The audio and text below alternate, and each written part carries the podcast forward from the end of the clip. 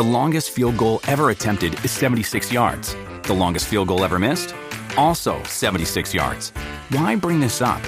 Because knowing your limits matters, both when you're kicking a field goal and when you gamble.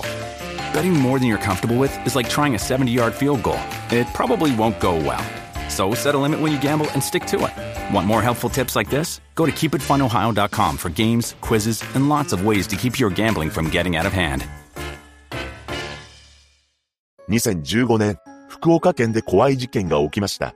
一人の女が起こすのですが、現場となったのは高さ60メートルもある大きな橋だったのです。詳細を見ていきましょう。後に本件を起こすことになる作田夏樹は沖縄県で出生します。作田は地元の高校に通っており、その後、福岡県の専門学校に進学したようです。その専門学校では会計処理の資格を取るための勉強をしていたそうですが、すぐに挫折してしまいました。そして夜の店で働き始めたのです。その一方で、後に被害者となる女性、愛さんは、6人兄弟の長女として、福岡県久留米市で出生します。愛さんは、高校時代からアルバイトをして、家計を助けていました。そんな二人は、久留米市内の飲食店で、一緒に働き始めたのをきっかけに知り合います。これは、事件から3年ほど前のことだったようで、桜と愛さんは、仲を深めていき、周囲からは、親友として見られていたそうです。その後の2014年9月頃から一つの部屋で同居を始めるようになりました。こうして良い関係を築いていた作田と愛さんなのですが、作田は一人の男性と付き合い始めます。この男性は A 氏という会社員であり、作田の勤めるお店の客として知り合ったのですが、そのうちに A 氏も作田たちが住むアパートで一緒に住むようになるのです。つまり、三人での共同生活が始まったということになります。また、一体どういう経緯があったのかは不明なのですが、作田には幼い子供がいたようで、その子供の面倒は愛さんが見ることが多かったそうです。それから時は流れていき、事件より2ヶ月前の2015年2月頃、愛さんが作田との同居を解消しています。さらに、恋人の A 氏も作田のことをよく思っていなかったのか、作田に別れを切り出したのです。こうして別れ話をされたことが、作田にとって相当ショックだったのか、彼女はとんでもない思考を持ち始めます。なんと、A 氏から別れを切り出されたのは、愛さんのせいだと考えたそうなのです。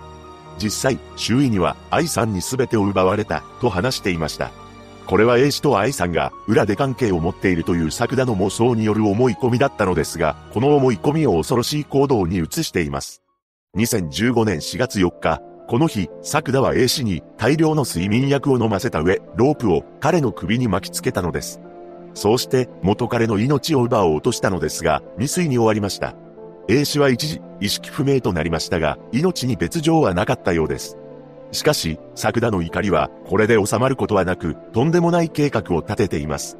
その内容というのが、愛さんに薬を飲ませ、自ら命を絶ったかのように偽装し、川や橋などに連れて行く、というものでした。しかも、その計画をペラペラと周囲に話しているのです。さらに作田は、複数の知人に対し、愛さんを手にかけてやる、と言いふらしています。このように、勝手に恨みを募らせていった作田は、薬の効能を調べるなど、具体的な行動もとっていたのです。そうして愛さんへの計画を進める一方で、事件のおよそ10日前、現場となる橋に訪れています。驚くべきことに、この橋には知人男性を連れて行っており、一緒に飛び降りることを提案していたのです。知人男性がそんな提案を受け入れるはずがなく、帰宅しています。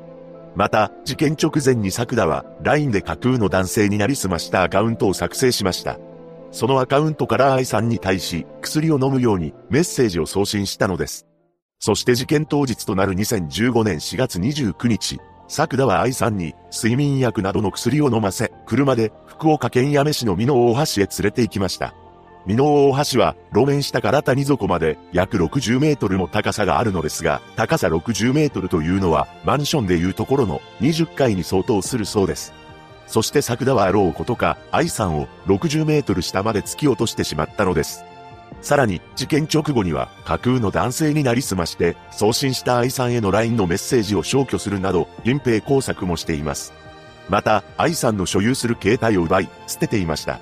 そして同日、橋の下の沢を歩いていた観光客が、愛さんの変わり果てた姿を発見し、警察の捜査が開始されています。県警は当初、愛さんが自ら身を投げたものだとも見ていたのですが、愛さんの体から普段は服用していない睡眠薬の成分が検出されたことから事件に巻き込まれた可能性が強いと判断しました。さらに、現場となった美濃大橋の付近は、公共交通機関のない山中であり、愛さんは運転免許がなく、現場まで自分で向かった形跡もなかったのです。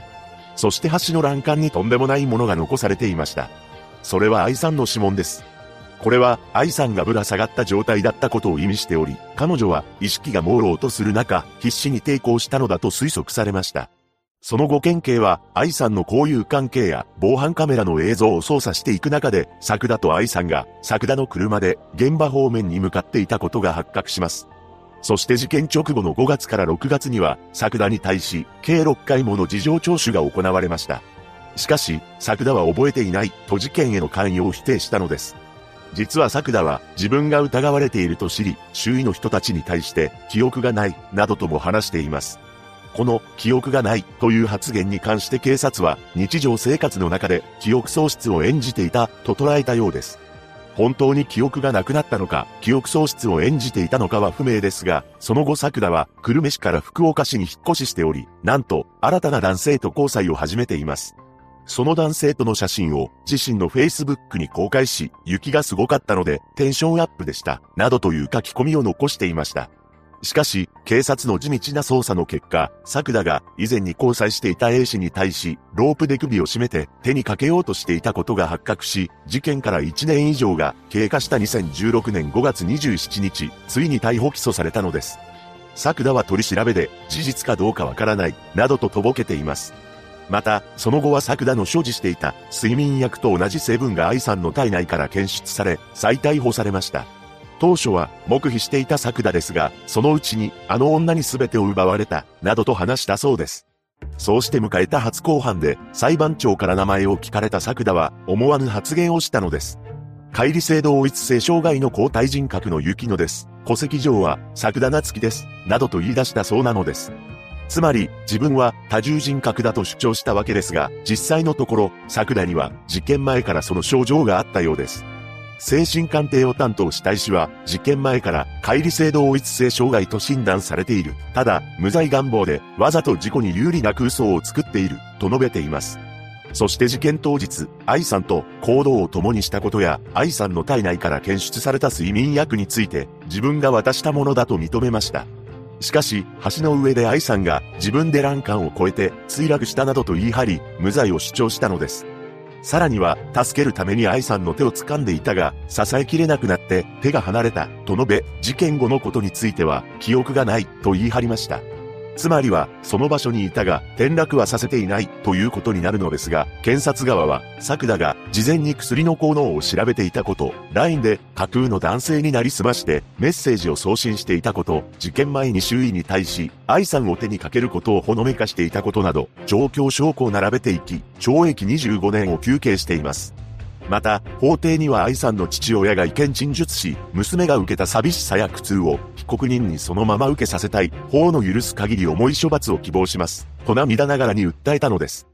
その後の判決公判で裁判長は、薬学の専門家の証言から、事件当時愛さんは、自力では立てず、欄干を乗り越えるには、介助が必要だった。突き落としたか否かに関わらず、作田が愛さんの命を奪う強固な意志を持って、墜落させたと認められる、人の命を奪ったことへの反省が認められないとし、懲役22年を言い渡しました。これを不服とした作田側は控訴し、犯行は行っておらず、行っていたとしても、心神喪失か心神耗弱の状態だった、などと主張しますが、控訴は棄却されています。しかし、その後も諦めない作田は上告しており、最終的に2022年3月14日、上告は退けられ、懲役22年の判決が確定したのです。記憶喪失を演じた女が起こした本事件。果たして作田が更生することはあるのでしょうか愛さんのご冥福をお祈りします。